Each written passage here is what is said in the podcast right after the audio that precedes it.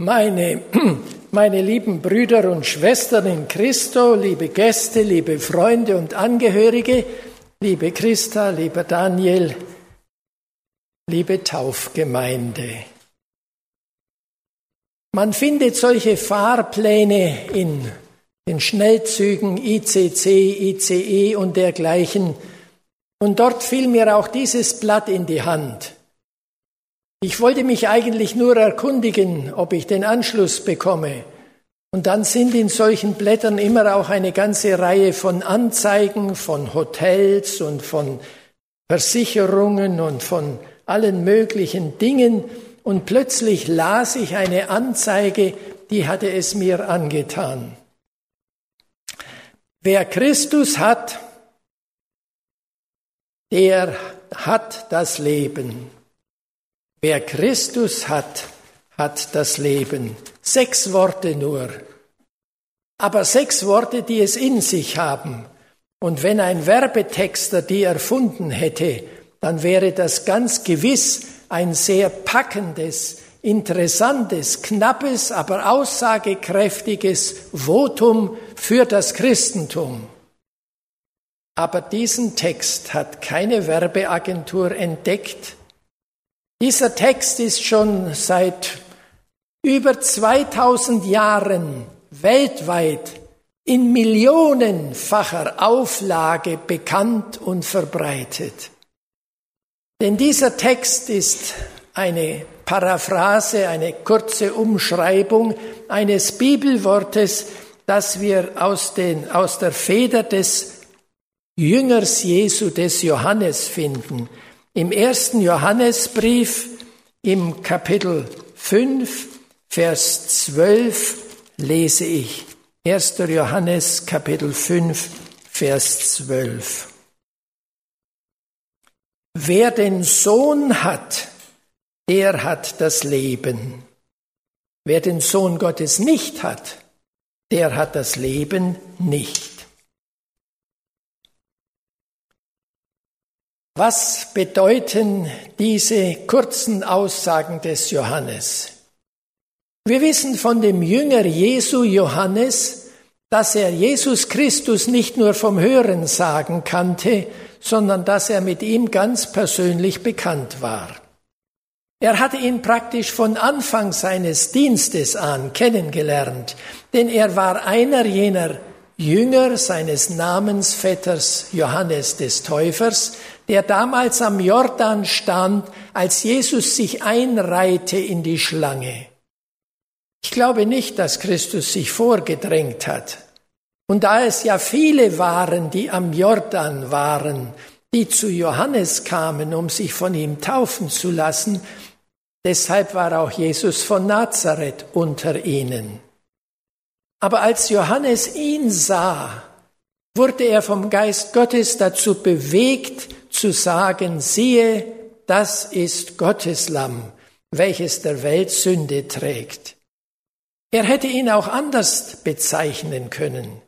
Er hätte sagen können, siehe, das ist der, der Messias oder siehe, das ist der Schöpfer aller Dinge oder siehe, das ist der König, der kommende König und der König aller Könige und Herr aller Herren. Aber er wählte die Worte, siehe, das ist Gottes Lamm, weil er damit die wichtigste Aufgabe Jesu bezeichnen wollte. Christus war gekommen aus der Ewigkeit als Mensch auf diese Erde, um für uns den Weg der Erlösung zu gehen, weil wir Menschen unter dem Einfluss der Sünde alle dem Tod geweiht wären wenn Christus nicht für uns diesen Tod auf sich genommen hätte. Johannes hatte sich also dieses Wort nicht selber ausgedacht, er hatte das nicht von sich aus, sondern er hat es gehört, weil er Jesus dann, als er ihm am Jordan begegnet war, von da an nachfolgte. Er gehörte zu den ersten Nachfolgern oder Jüngern Jesu. Und er hörte wie Jesus selber sagte, und ich zitiere jetzt der Zeit wegen nur einige Texte, ich bin der Weg, die Wahrheit und das Leben. Oder ich lebe und ihr sollt auch leben. Und Johannes war Zeuge geworden davon, nicht nur, dass Jesus selber getauft wurde im Jordan, dass sich der Himmel auftat und eine Stimme wurde hörbar, siehe, das ist mein lieber Sohn, an dem ich wohlgefallen habe, sondern Johannes wurde auch Zeuge davon, wie dieser Jesus Christus Blinde sehend machte, Kranke gesund machte, Menschen, die 38 Jahre lang auf dem Bett lagen, gelähmt, standen auf sein Wort hin auf und bewegten sich. Und ein Toter, der schon drei Tage im Grab gelegen hatte, kam heraus. Lazarus. Und weil Johannes das alles gesehen hatte, deshalb konnte er aus ganzer Überzeugung schreiben, wer den Sohn hat, der hat das Leben. Und wer den Sohn nicht hat, der hat das Leben nicht. So einfach lässt sich das Christentum auf wenige Worte reduzieren. Und das ist die Überzeugung all derer, die Jesus Christus als ihren Erlöser angenommen haben. Johannes der Täufer war der Erste, der auf das Lamm Gottes damals hinwies, als er am Jordan dem Herrn Jesus begegnet war. Johannes, der Jünger Jesu, hat ihm dann sein ganzes Leben geweiht. Er selber wurde auch getauft, dem Vorbilde Jesu folgend.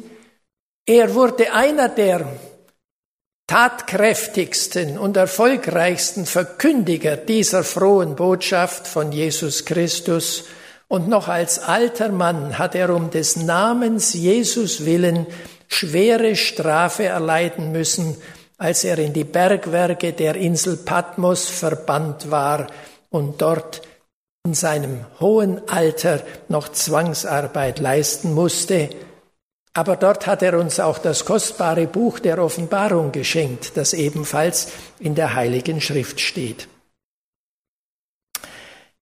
Wenn man etwas hat, dann besitzt man es. Wer den Sohn Gottes hat, Johannes war der Kronzeuge, er konnte es sagen und bisher ist alles, was er geschrieben und gesagt hatte, als Wahrheit entdeckt worden. Niemand konnte dem Johannes jemals eine Lüge, eine Unwahrheit unterschieben. Darum ist diese Werbung im ICE so interessant und so wichtig, weil sie mit zu den Millionen von Exemplaren zählt, die jedes Jahr weltweit verteilt werden in Form von christlichen Bibeln, in allen Sprachen der Erde, in denen es überhaupt Buchstaben gibt. Ja, sogar in Sprachen, in denen es noch keine Buchstaben gibt, ist die Botschaft von Jesus bereits verkündigt worden auf dieser Erde. Unsere Täuflinge haben das auch erfahren. Und weil aus ihrem Herzen der Wunsch aufgekeimt war, auch solch ein Nachfolger Jesu zu werden, wie ein Johannes und ein Jakobus und ein Petrus und eine Vielzahl, eine unzählbare Schar von Nachfolgern seit jener Zeit. Deshalb erleben wir heute diese Stunde. Der Text sagt, wer Jesus hat, hat das Leben. Ist das ein besitzanzeigendes Haben? Ich kann zum Beispiel sagen, ich habe ein Auto. Es gehört mir. Und damit kann ich machen, was ich will. Ich kann es pflegen oder verrosten lassen. Ich kann es fahren oder als Hühnerstall benutzen. Es steht ganz in meiner persönlichen Entscheidung. Aber es ist etwas anderes, wenn jemand sagt, ich habe Grippe dann hat er die Grippe praktisch nicht in seinem Griff, sondern es ist eher umgekehrt. Die Grippe hat ihn erwischt. Und er kann nicht unbedingt machen, was er will, sondern er erleidet etwas. Und als ich vor kurzer Zeit jemand traf, der mir sagte, ich habe Diabetes, da bekannte er mir zugleich, dieser Diabetes, die Zuckerkrankheit hat mein ganzes Leben verändert. Seither denke ich bei jedem Bissen Brot dran, ich habe Diabetes, darf ich es noch essen? Bei jedem Schluck süßem Getränk denke ich dran, kann ich das noch trinken oder nicht? Ihr seht also, meine Lieben, das Wort haben hat verschiedene Bedeutungsebenen. Wenn es hier heißt, wer Jesus hat, der hat das Leben, dann bedeutet das nicht unbedingt, dass ihr beide jetzt im Augenblick immer verfügen könnt über Jesus, obwohl er uns ein großes Versprechen gemacht hat, und ich füge das in Klammern hinzu. Jesus sagte einmal zu seinen Nachfolgern, ich bin bei euch alle Tage bis an der Weltende. Und wenn ihr ihn braucht, liebe Christa, lieber Daniel, dann braucht ihr nicht erst über die Telekom schauen, ob die Leitung frei ist. Ihr braucht auch nicht jemand anrufen, der eure Probleme hm, ändert und die Leitung frei macht, sondern ihr dürft sicher sein, ob bei Tag oder bei Nacht, am Mittag oder zur Mitternacht, ihr könnt immer zu Jesus kommen und ihr werdet sofort durchgestellt, vorgelassen in den Empfangsraum. Jesus hat immer ein offenes Ohr für euch, denn er sagt, er ist für uns da. In diesem Sinne habt ihr wirklich die beste Wahl eures Lebens getroffen. Denn es gibt ja kein Problem im Leben, das man nicht mit ihm besprechen könnte. Deshalb ist Christus Mensch geworden, damit er unsere menschlichen Probleme verstehen kann und damit er Anteil nehmen möchte an unserem Ergehen. Wer Jesus hat, der hat das Leben. Was für ein Leben. Es gibt ja verschiedene Qualitäten von Leben, ihr wisst das.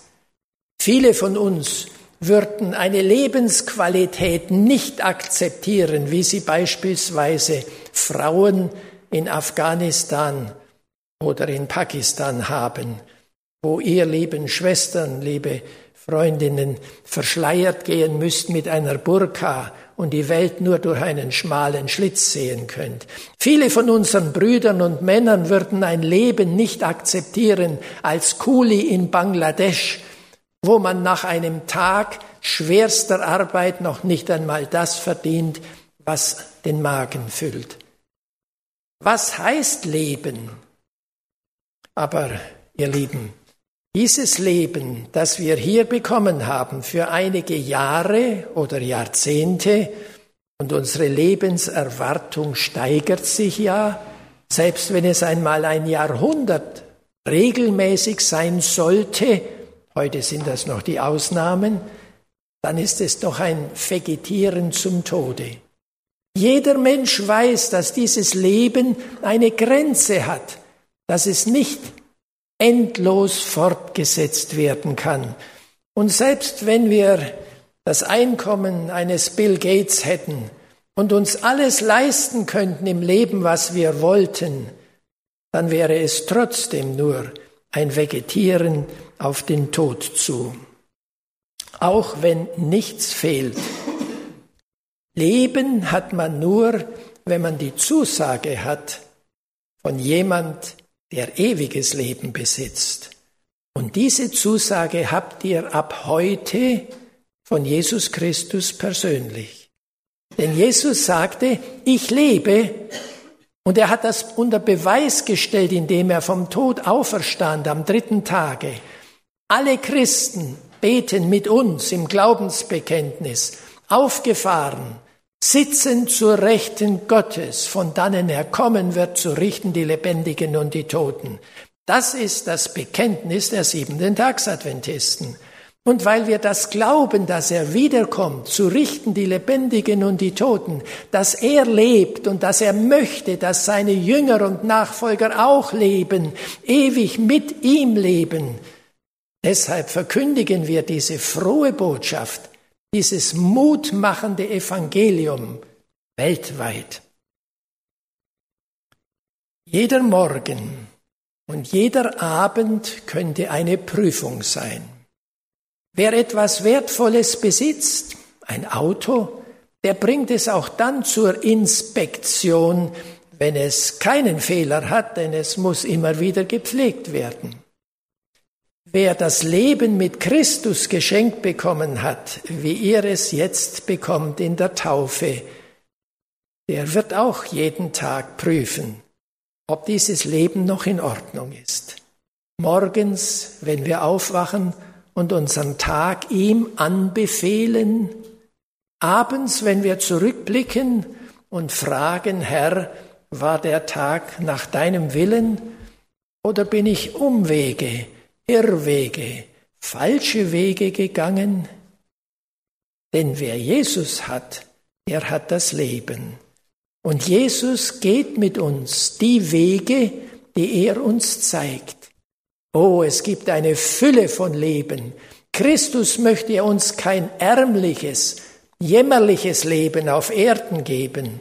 Und vor allem, er hat uns nach diesem Dasein, nach diesen Jahren oder Jahrzehnten auf Erden versprochen, er wird mit uns sein in Ewigkeit. Eine Taufe ist so etwas wie eine Inventur. Ihr habt über euer vergangenes Leben nachgedacht und seid zur Überzeugung gekommen, ihr wart zwar keine gottlosen Menschen gewesen, ihr beiden Täuflinge, ihr wart auch bisher brauchbare Glieder der menschlichen Gesellschaft, aber von jetzt an wollt ihr eurer Nachbarschaft, euren Kollegen noch herzlicher dienen, mit noch mehr Freude, mit noch mehr Ermutigung, mit noch mehr Hilfe zur Seite stehen. Und jetzt an wollt ihr, dass der Name Jesus nicht irgendwo nur steht, sondern dass er in eurem Herzen ist. Bei unserem Daniel steht er auch noch auf der Haut. Das ist eine wunderbare Sache. Aber im Herzen den Namen Jesus zu tragen, das ist gewaltig, denn das merkt man. Man merkt es, ob jemand Christus gehört. Jeder Abend und jeder Morgen gehört solch einer Prüfung. Gehöre ich noch Jesus? Stimmt die Verbindung noch? Ist sie noch intakt, lebendig? Hörst du mich noch, Herr? Und er wird durch seinen Heiligen Geist immer Antwort geben. Die Leitung zum Thron Gottes ist nie belegt. Ohne Prüfungen könnte es sonst manchmal eine böse Überraschung geben. Viele Menschen auf dieser Erde führen ihr Leben nach Zufällen. Das heißt, sie haben gar kein Ziel, sie lassen sich leben. Wenn das Wetter schön ist, sind sie fröhlich, wenn es schlecht ist, sind sie schlecht gelaunt und ansonsten nehmen sie das Leben, das auf sie zukommt. Meine lieben Freunde, das nennen wir nicht Leben und Christus auch nicht. Nur wer ein Ziel hat, kommt ans Ziel. Wer kein Ziel hat, für den ist jeder Weg der richtige. Aber ihr habt von jetzt an ein Ziel. Ihr möchtet Jesus Christus nachfolgen. Er hat uns das Beispiel gegeben, wir folgen seinen Fußtapfen. Er ließ sich taufen, obwohl Johannes der Täufer mit Recht sagte, du brauchst doch kein keine Sünden abgewaschen bekommen, kein neues Leben beginnen? Ja, sagte Jesus, das ist schon richtig, aber ich möchte nicht etwas von meinen Nachfolgern verlangen, was ich nicht selber bereit bin zu tun. Es gebührt mir, alle Gerechtigkeit zu erfüllen. Ihr kennt das Bibelwort. Und so hat Jesus sich taufen lassen, obwohl er es gar nicht notwendig gehabt hätte damit nie mehr jemand sagen kann, ich brauche mich nicht taufen lassen, Christus wurde auch nicht getauft. Doch, doch, er wurde getauft. Und zwar in dem Alter, in dem damals Priester, Diener am Heiligtum anfangen durften zu dienen, mit 30 Jahren. Das war der Beginn Jesu seines Dienstes auf Erden. Leben also, um es kurz zu machen, sagt die Bibel, ist keine Einbahnstraße. Das ist keine große Weisheit, das weiß jeder. Zeit kann man nicht zurückholen. Deshalb, ihr jungen Leute, die ihr hier sitzt, ihr habt das Leben noch vor euch. Und ihr Senioren, die ihr hier seid, ihr meintet, ihr hättet das Leben hinter euch. Das kann schon sein. Wenn ich zurückschaue und jetzt auf bald acht Jahrzehnte zurückblicken kann, dann meine ich manches Mal, ich hätte das Leben hinter mir, aber in Wirklichkeit, was sind schon 80 Jahre gegen die Ewigkeit? Nein, ihr Lieben, wer Jesus hat, der hat das Leben. Und egal wie alt du bist, ob du ein Mitleifer bist, ob du ein Anfänger oder ein Beender des Lebens bist, das Leben hast du in jedem Falle immer noch vor dir, wenn du ein Jünger Jesu bist. Denn Jesus hat gesagt, und damit möchte ich diese wenigen Gedanken schließen,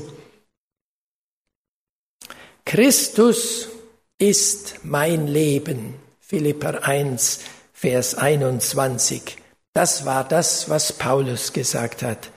Oder in Kolosser 3, unser Leben ist verborgen mit Christus in Gott. Dass das eure Erfahrung nicht nur werden, sondern bleiben möge, das ist mein Wunsch an diesem Taufgottesdienst.